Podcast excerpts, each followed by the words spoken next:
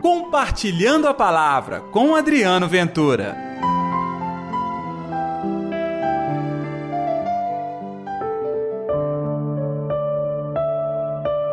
Vós sois a luz do mundo. Ei, gente, tudo bem? Eu sou Adriano Ventura. Está no ar o Compartilhando a Palavra desta terça-feira, hoje, dia 13 de junho. Que a paz, que o amor que a alegria de Deus esteja reinando no seu coração.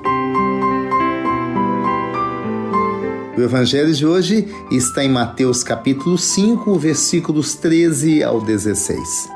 O Senhor esteja convosco, ele está no meio de nós. Proclamação do evangelho de Jesus Cristo, segundo Mateus. Glória a vós, Senhor. Naquele tempo, Disse Jesus aos seus discípulos: Vós sois o sal da terra. Ora, se o sal se torna insosso, com que salgaremos? Ele não servirá para mais nada, senão para ser jogado fora e ser pisado pelos homens. Vós sois a luz do mundo. Não pode ficar escondido uma cidade construída sobre um monte.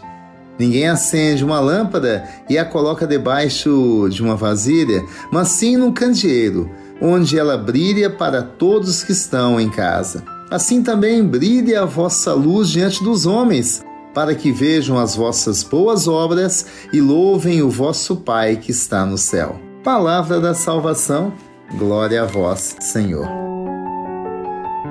Olha, hoje nós lembramos a memória de Santo Antônio de Pádua.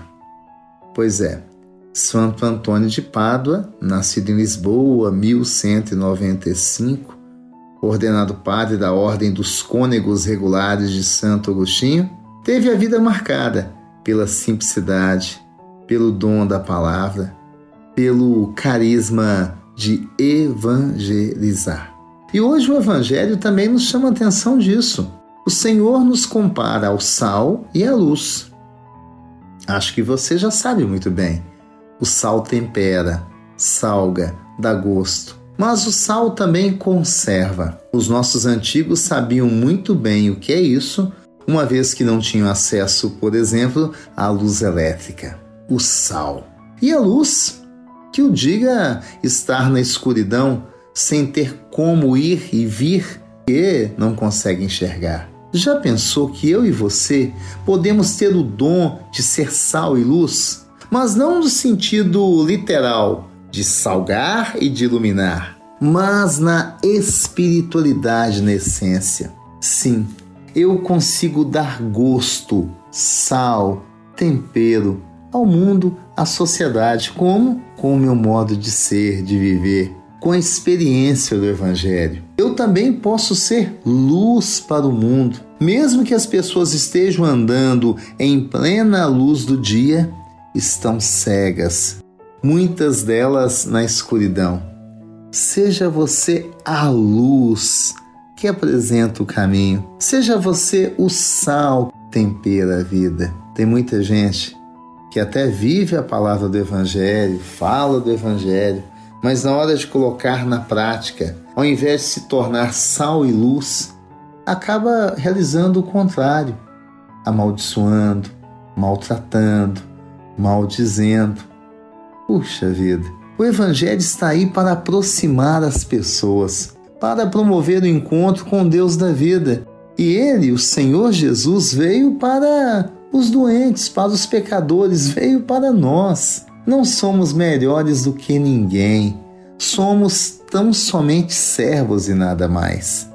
Servos que precisam cada vez, a cada dia, olhar para frente e jamais deixar de estender a mão aos sofridos, aos humilhados. Ser realmente sal e luz é ter coragem de transgredir. Como assim?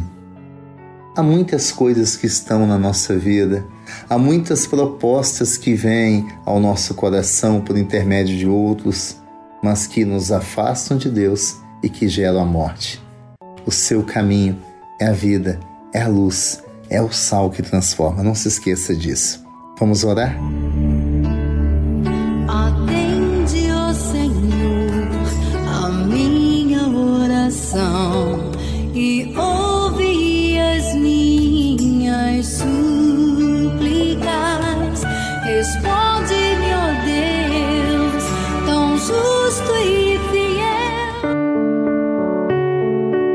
Querido Jesus, sejamos todos nós o exemplo da vida, da coragem, da audácia, da transformação que realiza e gera alegria a este mundo. Que assim seja.